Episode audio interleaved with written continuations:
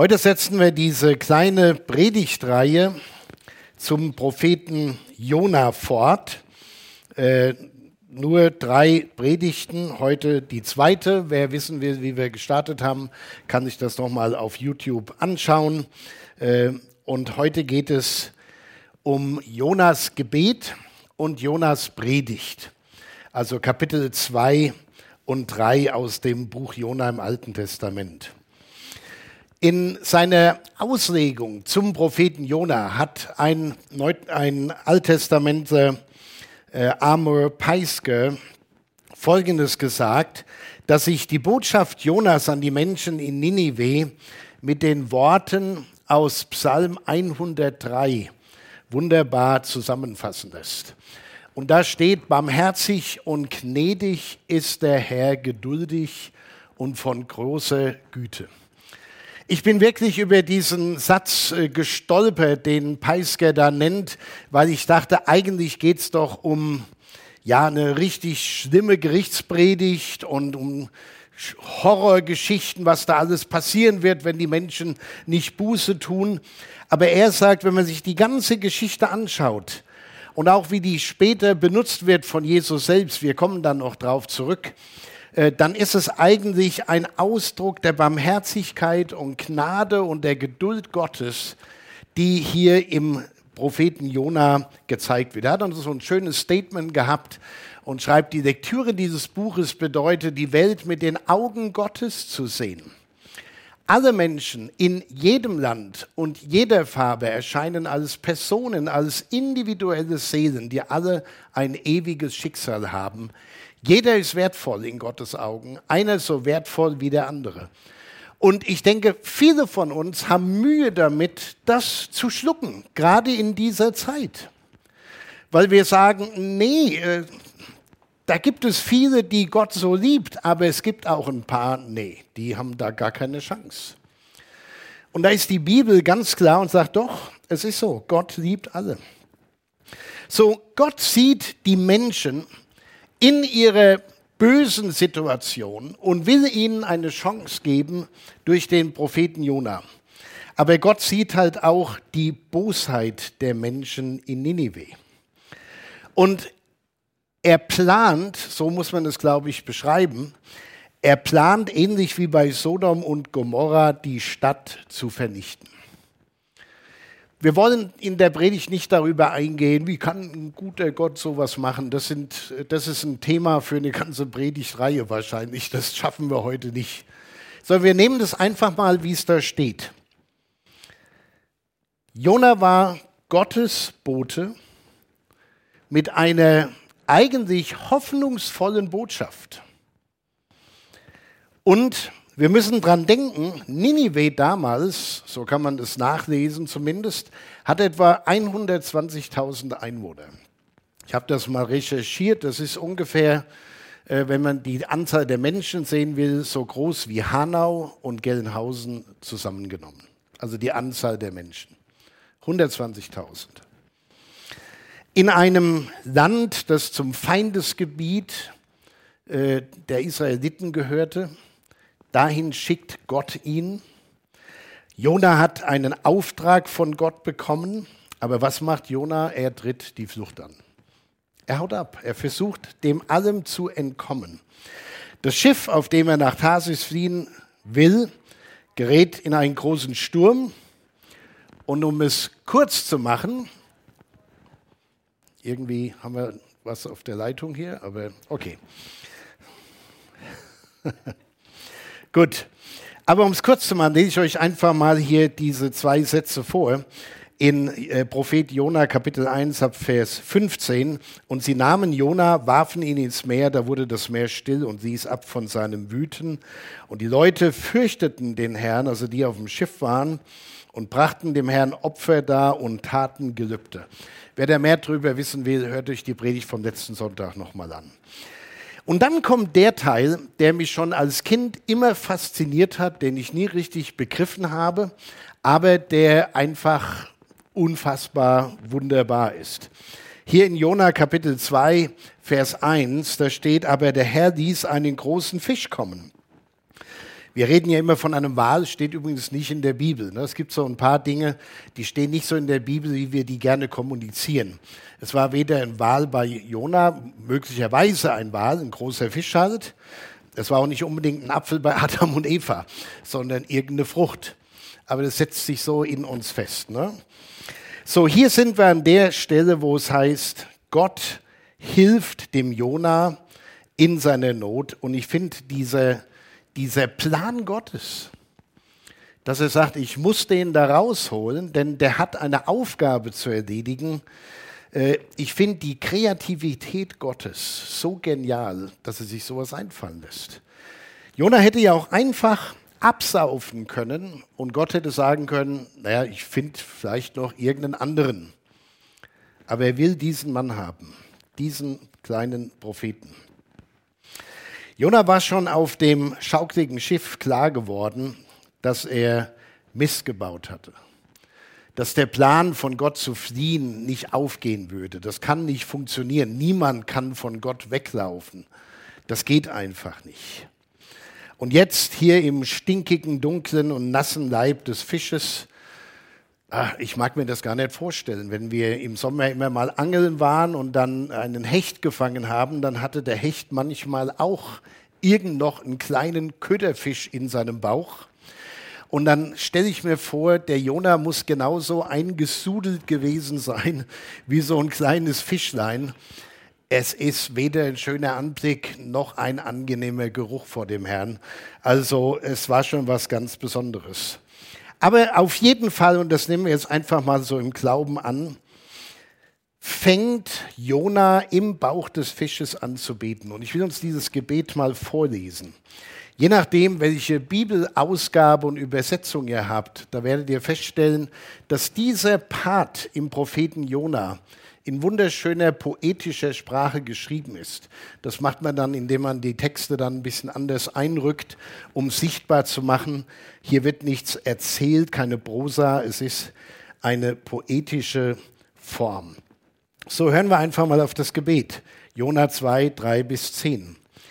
Ich rief zu dem Herrn in meiner Angst und er antwortete mir. Ich schrie aus dem Rachen des Todes und du hörtest meine Stimme. Du warfest mich in die Tiefe, mitten ins Meer, dass die Fluten mich umgaben. Alle deine Wogen und Wellen gingen über mich und ich dachte, ich wäre von deinen Augen verstoßen. Ich würde deinen heiligen Tempel nicht mehr sehen. Wasser umgaben mich und gingen mir ans Leben. Die Tiefe umringte mich, Schilf bedeckte mein Haupt. Ich sank hinunter zu der Berge Gründen, auf der Erde Riegel schlossen sich hinter mir ewiglich. Aber du hast mein Leben aus dem Verderben geführt, Herr mein Gott. Als meine Seele in mir verzagte, gedachte ich an den Herrn. Und mein Gebet kam zu dir in deinen heiligen Tempel die sich halten an das Nichtige, verlassen ihre Gnade. Ich aber will mit Dank dir Opfer bringen. Mein Gelübde will ich erfüllen, dem Herrn, der mir geholfen hat. Aus dem Gebet kann man entnehmen, dass Jona wahrscheinlich schon schwimmend auf dem Meer und mit der Angst und Panik da unterzugehen, schon angefangen hat, zu Gott zu schreien im Gebet. Und Gott erhörte sein Gebet. Und aus Dankbarkeit ist er jetzt bereit, das zu tun, wozu Gott ihn beauftragt hatte. Und wieder an Land kommt das Wort des Herrn erneut zu ihm. Es ist derselbe Auftrag, doch jetzt an einen willigen Jona. Wir haben letzte Woche diese Folie angeschaut, wo immer der Jona ans Land gespült worden ist, egal wo, er hatte in etwa 700 bis 800 Kilometer zu bewältigen, also einmal von hier nach Schaffhausen und zurück, um dort nach Ninive zu kommen, um dort äh, Gottes Wort zu verkündigen. Und so kommt er zu dieser in, da, nach damaligen Verhältnissen großen Stadt, 120.000 Menschen. Es wird gesagt, man hat äh, drei Tage reisen, also zu Fuß braucht es drei Tage, um durch die Stadt durchzugehen. Aber, Jes, aber Jona, Jesus, Jona, Josua, also meine liebe Güte, alles gute Leute. Jona. Heute mal nur Jona, okay? Jona. Jona geht nur einen Tag in die Stadt und fängt dann an zu predigen. Und ganz ehrlich, es ist die kürzeste Predigt, die ich je gehört habe. In meiner Bibel, in der ich äh, zu Hause für mich lese, in der Basisbibel, das sind sieben Worte. Eine Predigt von sieben Worten. Das würden sich manche wünschen, dass Pastoren das lernen.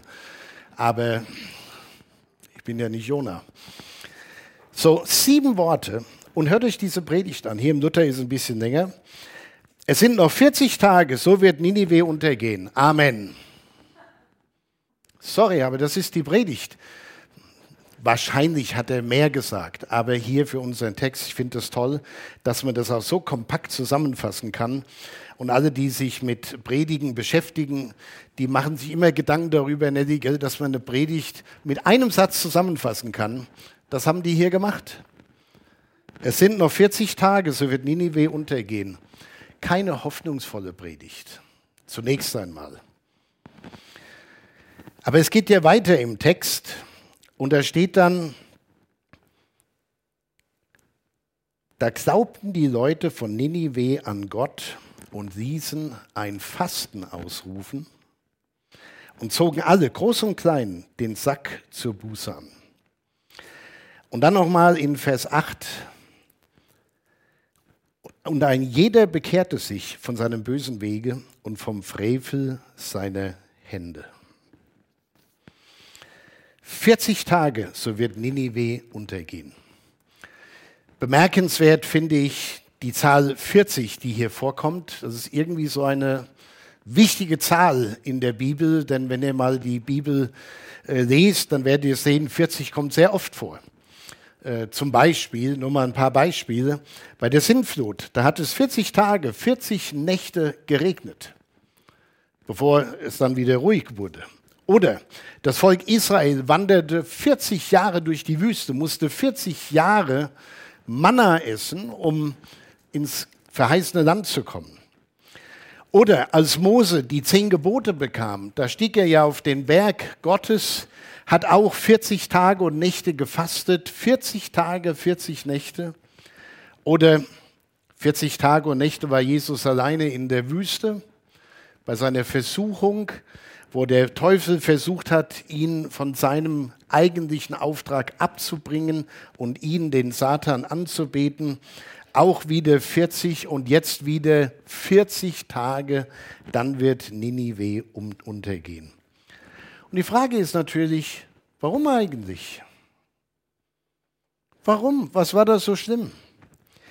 Und das Problem ist, dass wir da keine ausführliche Antwort erhalten hier aus unserem Text, sondern es wird hier schlicht und einfach gesagt in Kapitel 1, Vers 2, denn ihre Bosheit ist vor mich gekommen.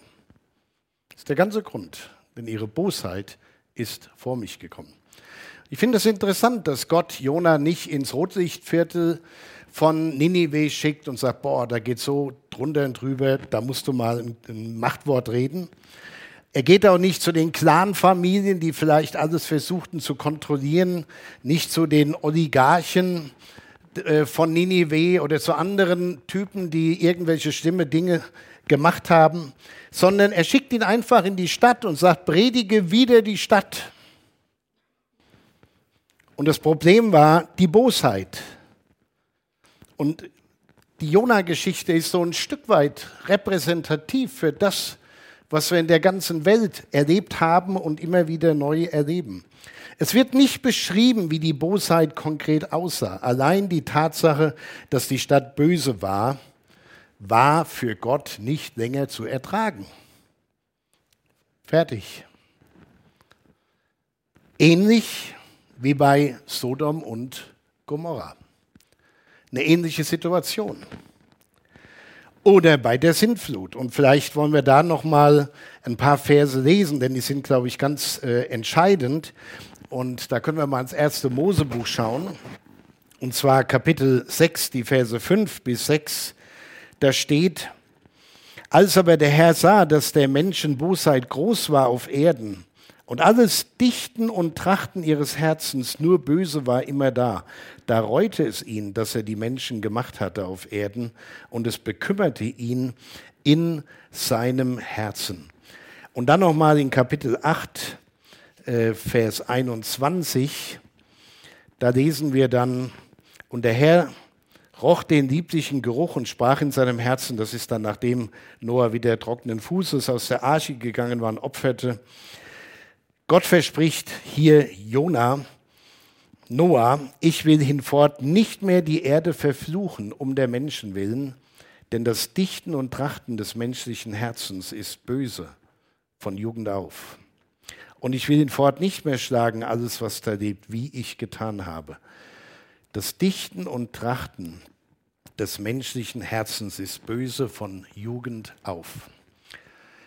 Es gibt viele Menschen, die sagen, auch gläubige Menschen, die, die behaupten, der Mensch ist ja eigentlich in seinem Kern immer gut. Das sind nur die Umstände des Lebens, die ihn zum Bösen verführen. Und dann kommt das Böse raus. Die Bibel lehrt das ganz anders. Die sagt, nee, der Mensch ist eigentlich von Grund auf böse, er neigt zum Bösen und er braucht eine Veränderung, sozusagen eine Operation Gottes am offenen Herzen, damit das verändert wird und erneuert wird.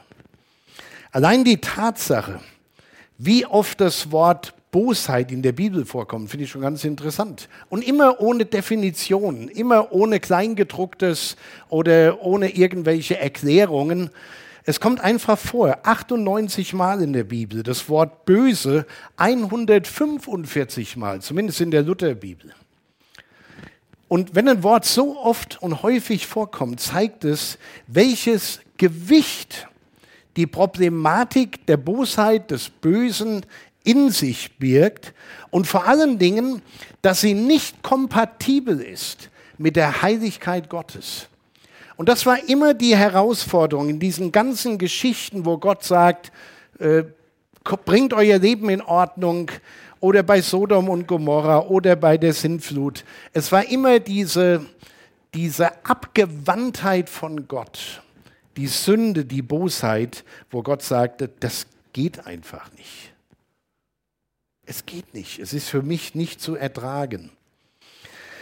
Die Bibel mahnt, das Böse zu meiden, in jeglicher Form, Böses zu tun, Böses tun zu lassen, aber dafür Buße tun, umkehren, anderen ein anderes Leben führen. Und in der Bibel werden diese Worte nicht einmal definiert, weil im Grunde genommen, ich würde mal sagen, die aller, allermeisten Menschen wissen, was böse ist und was nicht gut ist. Na klar könnte man einen Katalog schreiben und sagen, Böses ist das, das, das und das und das und das und das. Aber ich denke, die allermeisten haben ein sensibles Gewissen, also die, die es noch nicht abgetötet haben in sich und wissen, was böse ist. Und derzeit passiert in unserer Welt unglaublich viel Böses. Das man nur tun kann, wenn man sein Gewissen völlig kalt gestellt hat. Es ist unerträglich, wenn Böses geschieht. Wir können es kaum ertragen. Und wie mag Gott das alles sehen? Das Böse, das er sich schon anschauen musste im Laufe der Menschheitsgeschichte. Das Böse, das von Einzelpersonen getan wurde, das Böse, was durch Völker veranstaltet wurde, bis in unsere Zeit hinein, wo doch die allermeisten dachten, eigentlich sind diese Zeiten vorbei, wir muss doch aus der Geschichte lernen. Nee, es ist Quatsch. Die Bibel sagt, das Normale ist, dass das Böse irgendwo immer wieder raus will. Und wo es die Kanäle findet und die Persönlichkeiten findet, die das umsetzen können, passiert es auch. So, Jona predigt nicht gegen eine konkret beschriebene Sünde. Er predigt wieder die Stadt und macht klar, wenn ihr so weitermacht, ist in 40 Tagen alles vorbei. Seine Predigt muss so eingeschlagen haben, dass alle gläubig wurden, Alle fasteten, wir haben das in der Schriftlesung gehört, sogar Tiere mussten fasten. Ja, schon ein ganzes Stück. Was muss das für eine Predigt gewesen sein? Ich glaube, es waren mehr als sieben Worte. Und es war richtig deftig. Alle haben gefastet. Menschen haben einen Sack angezogen, die schönen Kleider abgelegt, als Zeichen ihrer Trauer, ihrer Buße. Es war eine Erweckung, die auch der beim König ankam. Auch der hat gefastet und gebetet. 120.000 Menschen veränderten ihr Leben. Das wäre doch mal der Hammer, oder? Wenn einer predigt und ganz Hanau und ganz Gelnhausen, so viele Säcke haben wir gar nicht, aber kehren um zu Gott. Das wäre echt, das wäre echt sensationell. Und diese Erweckungsgeschichte, von der wir hier im, im Buch Jona lesen, ist so gewaltig, dass Jesus sich auf sie bezieht, als die Menschen zu ihm kamen und zwar seine Wunder erleben wollten, aber sich nicht ändern wollten. Das ist ganz interessant, dass Jesus sich darauf bezieht. Jona hat ja etwa 700, 800 Jahre vor ihm äh, gelebt und gewirkt. Und jetzt bezieht sich Jesus auf ihn und zwar in einem ganz interessanten Zusammenhang. Jesus macht klar, das könnt ihr in Matthäus 12 nachlesen, er macht klar, es wird ein Weltgericht geben. Das wird es geben. Aber wie gründlich dieses Gericht sein wird, darüber sagt er auch was. Und zwar in Matthäus 12 im 36. Vers. Das ist ein sehr den nimmt man gerne aus dem Zusammenhang heraus, um irgendeinen mal zu sagen, hör auf mit dem Zeug, was du da erzählst. Aber es gehört irgendwie zusammen. Da steht in Matthäus 12, 36, ich sage euch aber, dass die Menschen Rechenschaft geben müssen am Tage des Gerichts, also ein Gericht wird es geben, von jedem nichtsnutzigen Wort, das sie geredet haben. Oh Mann, Gericht ist nicht nur so eine pauschale Geschichte, scheinbar, sondern Gott wird da ganz konkret. Das schließt auch ein, was ihr mit euren Worten angerichtet haben, habt an Gutem und am Bösen. Und dann kommt der Abschnitt hier in Matthäus 12, wo Jesus sich auf Jona bezieht. Und er steht dann ab Vers 38, da fingen einige von den Schriftgelehrten und Pharisäern an und sprachen zu ihm, Meister, wir möchten gern ein Zeichen von dir sehen. Und er antwortete und sprach zu ihnen, ein böses und abtrünniges Geschlecht fordert ein Zeichen, aber es wird ihm kein Zeichen gegeben werden. Es sei denn das Zeichen des Propheten Jona. Denn wie Jona drei Tage und drei Nächte im Bauch des Fisches war, so wird der Menschensohn drei Tage und drei Nächte im Schoß der Erde sein. Die Leute von Ninive werden auftreten beim jüngsten Gericht mit diesem Geschlecht und werden es verdammen, denn sie taten Buße nach der Predigt des Jona und siehe, hier ist mehr als Jona. Die Königin von Süden, noch ein weiteres Beispiel, das Jesus hier benutzt, wird auftreten beim jüngsten Gericht mit diesem Geschlecht und, es, und wird es verdammen, denn sie kam vom Ende der Erde, um Salomos Weisheit zu hören. Und siehe, hier ist mehr als Salomo. Jesus erzählt praktisch die Geschichte von Jona und sagt, Jona kam in die Stadt und hat gesagt, 40 Tage, dann geht das alles unter und die Menschen taten Buße, kehrten um, änderten ihr Leben. Bei Jona, dem kleinen, unscheinbaren Propheten, und Jesus sagt, jetzt bin ich hier, der Sohn Gottes. Ich komme in diese Welt, hier ist mehr als Jona. Was ist los mit euch? Ihr wollt Beweise von mir haben, dass ich der bin, den Gott gesandt hat? Wie kann das sein? Jesus hat deutliche Worte an die Schriftgelehrten und Pharisäer seiner Zeit äh, gewandt. Ihr wollt Zeichen, ihr bekommt nur das Zeichen von Jona. Und das Zeichen ist natürlich so, beschreibt es Jesus, so wie Jona drei Tage, drei Nächte im Bauch des Fisches war, so werde ich im Grab sein und dann auferstehen. Darum geht es natürlich. Aber das Zeichen beinhaltet auch, Jona wurde von Gott gesandt als Zeichen der Barmherzigkeit Gottes. Wenn Gott nicht barmherzig wäre, hätte er Jona nicht dahin schicken müssen, hätte er einfach Pech und Schwefel regnen lassen können und dann wäre es vorbei gewesen. Aber er sendet ihn als Zeichen der Barmherzigkeit Gottes. Jona war auch ein Zeichen für Gottes Gerechtigkeit und Heiligkeit. Und beides ist nicht flexibel. Da gibt es nichts zu verhandeln. Es ist, als ob Jesus sagen würde, es ist nicht nötig, dass ich euch mit Wundern beeindrucke. Schaut einfach auf das, was schon war. Das ist fast sinnbildlich das, was ihr jetzt hier erleben könnt in Kürze. Wenn ich ans Kreuz gehe, sterbe, begraben bin und wieder auferstehen werde.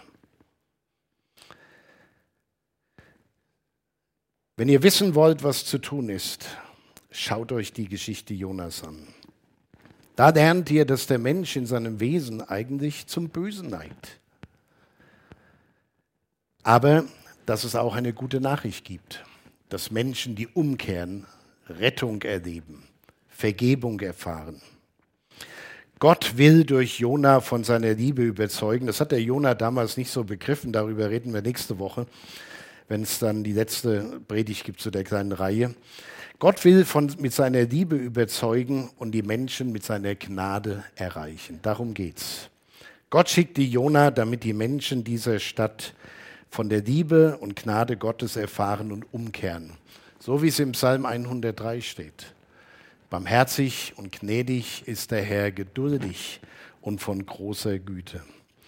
Gott schickte Jona, aber Gott schickte auch Jesus in diese Welt. Und so schön in Johannes 3, Vers 16, Gott hat die Welt so sehr geliebt, dass es seinen einzigen Sohn sandte. Nicht um uns eine nette Zeit zu bescheren, sondern dass er sein Leben gibt. Das haben wir im Abendmahl heute gefeiert. Aber es geht ja noch weiter, denn heute schickt Gott dich und mich. Wie mich der Vater gesandt hat, sagt Jesus, so sende ich euch. Wie sollen andere Menschen von der Liebe und Gnade Gottes erfahren, wenn es ihnen niemand sagt? Und wen hat Gott dafür? Er hat nur die Menschen. Früher, da hat, so heißt es im Hebräerbrief äh, an einer Stelle, Gott durch die Propheten und durch die Väter zu den Menschen gesprochen. Und am Ende der Zeit sprach er, kam er, sprach er durch seinen Sohn. Und zu dem, was der Sohn gesagt hat, gibt es nichts hinzuzufügen. Es ist alles gesagt, aber es ist noch nicht alles weitergesagt. Und ich bete und wünsche mir, dass Gott uns Gelegenheiten gibt, jedem Einzelnen von uns, anderen von der Liebe Gottes zu erzählen. Und ihr Lieben, ein gutes Zeugnis für Jesus ist nicht einfach nur, mir ging es so dreckig, dann bin ich gläubig geworden, seitdem geht es mir gut. Und alle, die, denen es nicht dreckig ging und die dann gläubig geworden sind, die sagen, was habe ich denn zu erzählen? Wir haben eine ganze Menge zu erzählen. Die Bibel ist voll von Dingen und wir dürfen anderen bezeugen, wie wir Jesus folgen, von ihm lernen, ihm ähnlicher werden wollen und dass wir bei allem, was in dieser kaputten Welt geschieht, eine Hoffnung haben über das hinaus, was wir hier erleben und wahrnehmen. So lasst euch von Gott gebrauchen. Heute schickt Gott dich und mich und da, wo wir sind und da, wo Gott Gelegenheiten gibt, lasst uns die Predigt halten, die Gott uns aufs Herz gelegt hat. Und manchmal reichen nur sieben Worte. Amen.